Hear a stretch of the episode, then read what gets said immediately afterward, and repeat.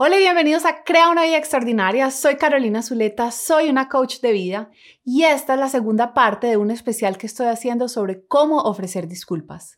En el episodio anterior hablé de por qué es importante hacerlo, por qué nos cuesta y qué es lo que tenemos que decirnos a nosotros mismos para poder lograrlo. Si no lo has visto, te recomiendo que empieces por ese.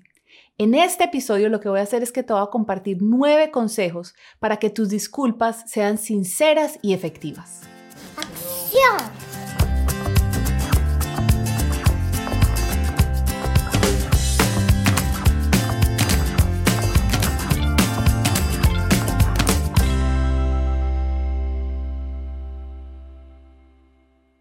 Estos nueve consejos los aprendí de Harriet Lerner en una entrevista que hizo con Brené Brown en su podcast Unlocking Us.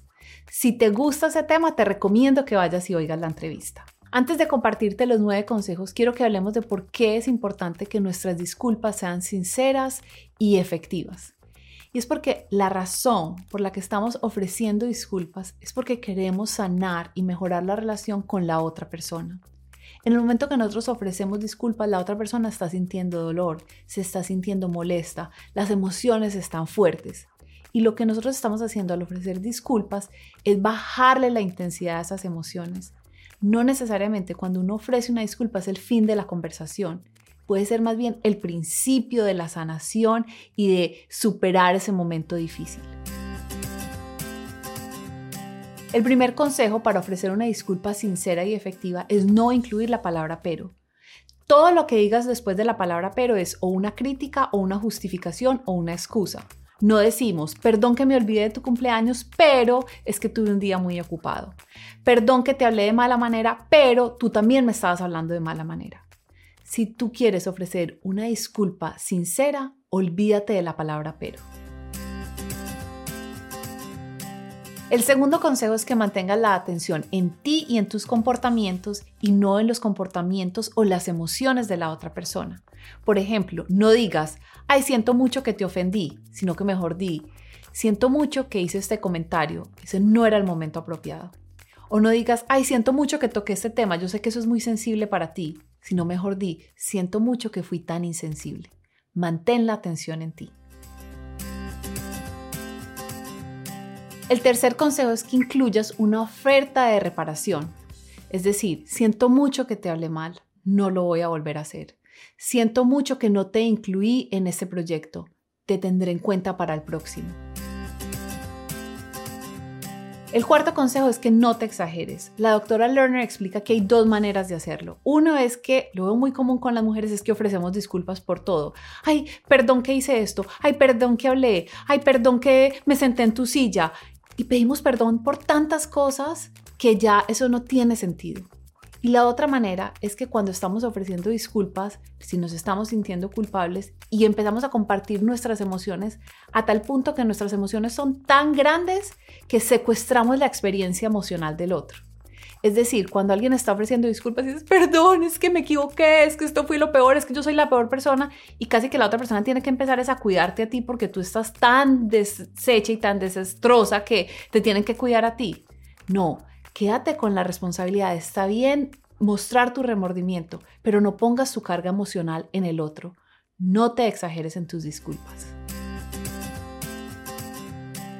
El quinto consejo es que lo hagas primero. Esta es una conversación que tengo muy a menudo con mis clientes. Claro, pero si yo ofrezco disculpas, pero mi esposo no lo ha hecho, o mi jefe no lo ha hecho, o mi amiga no lo ha hecho.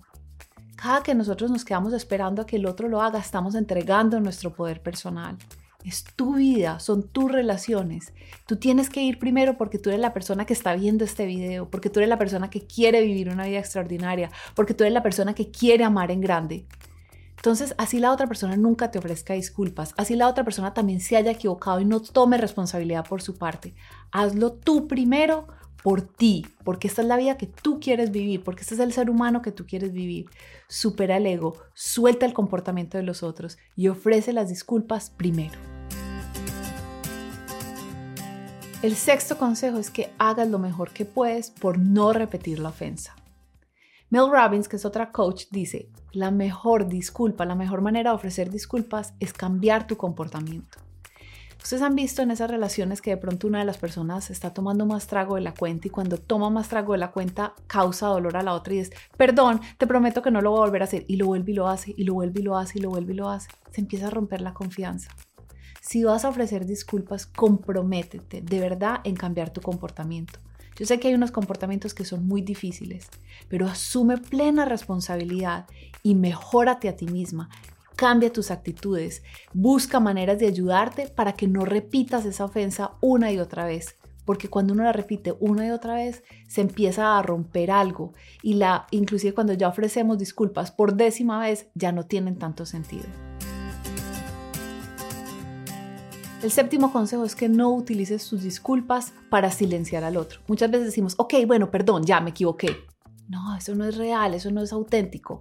O hay veces que queremos irnos para el cine o para la fiesta, entonces queremos que ya todo esté bien, entonces vamos y decimos, bueno, perdón, sí tienes toda la razón, yo me equivoqué, pero no lo estamos sintiendo. Otras veces decimos, bueno, es que ya te he dicho disculpas mil veces por esto mismo. ¿Cuándo vas a dejar? ¿Cuándo por fin me vas a perdonar? Ese no es el propósito de la disculpa. Algunas veces nuestra ofensa fue tan grande que debemos ofrecer la misma disculpa las veces que sean necesarias hasta que la otra persona se sane. Ofrece disculpas porque quieres mejorar tu relación, no porque quieres silenciar a la otra persona. El octavo consejo es que no ofrezcas tus disculpas para hacerte sentir bien a ti misma si eso pone en riesgo que la otra persona se pueda sentir más mal. Recuerda, tú no estás ofreciendo disculpas para ti, tú lo estás haciendo por la otra persona, por reparar el daño que hiciste a la otra persona. Entonces cuando uno dice, ay, bueno, ya le pedí perdón de malas, porque yo me siento mejor, yo ya me liberé de la culpa, eso no es una disculpa sincera y efectiva. La doctora Lerner da un ejemplo, digamos una pareja que decide, digamos que la mujer decide terminar la relación y él le dice, dame un espacio porque estoy sintiendo mucho dolor. Y ella sigue llamándolo, no, es que yo me siento súper mal, es que perdón, perdón que te hice eso, perdón, perdón. No, la otra persona en ese momento no está aceptando tu disculpa. Y la mejor manera, lo mejor que puedes hacer es darle espacio es quedarte para atrás. No todas tus disculpas van a ser aceptadas y eso está bien. Tu responsabilidad no es si la aceptan o no. Tu responsabilidad es ofrecerla cuando la otra persona está dispuesta a recibirla para sanarse a sí mismo. El noveno y último consejo es que no esperes nada a cambio, ni siquiera que te perdonen. Entonces no se trata de decir, oye, me equivoqué, te pido disculpas por esto o te ofrezco disculpas por esto, perdón, pero entonces ahora di cuál es tu parte, porque tú también hiciste algo malo aquí. O, bueno, pues ya te ofrecí disculpas, ¿me vas a perdonar? No, ofrece las disculpas con libertad. En otra conversación más adelante puedes hablar de cuál fue la parte del otro, pero en este momento quédate aquí, está con la otra persona mientras esa persona se sana, baja la intensidad de sus emociones. Así es que tus disculpas son realmente sinceras y sentidas y desde tu corazón. Entonces aquí te quedan nueve consejos para hacer que tus disculpas sean sinceras, sentidas y efectivas. Si quieres un resumen de este episodio, aquí abajo te voy a dejar un enlace donde puedes descargar todos estos pasos para que los tengas contigo para cualquier situación que te vayas a enfrentar.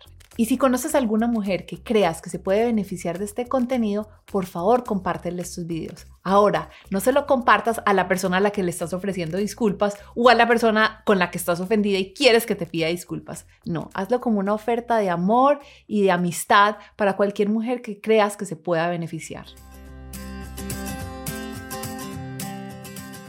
También quiero invitarte muy especialmente a la comunidad de mujeres extraordinarias. Somos una comunidad de mujeres comprometidas con crear la mejor vida que podamos. Una vez al mes nos reunimos y ofrezco coaching gratis, contesto tus preguntas, podemos profundizar en estos temas. Para unirte a la comunidad solo debes ir a mi página web www.carolinazuleta.com, poner tu nombre y tu email y te enviaré un mensaje con toda la información para participar en las llamadas. Y recuerda, Tienes solo una vida y es esta. ¿Qué vas a hacer con ella?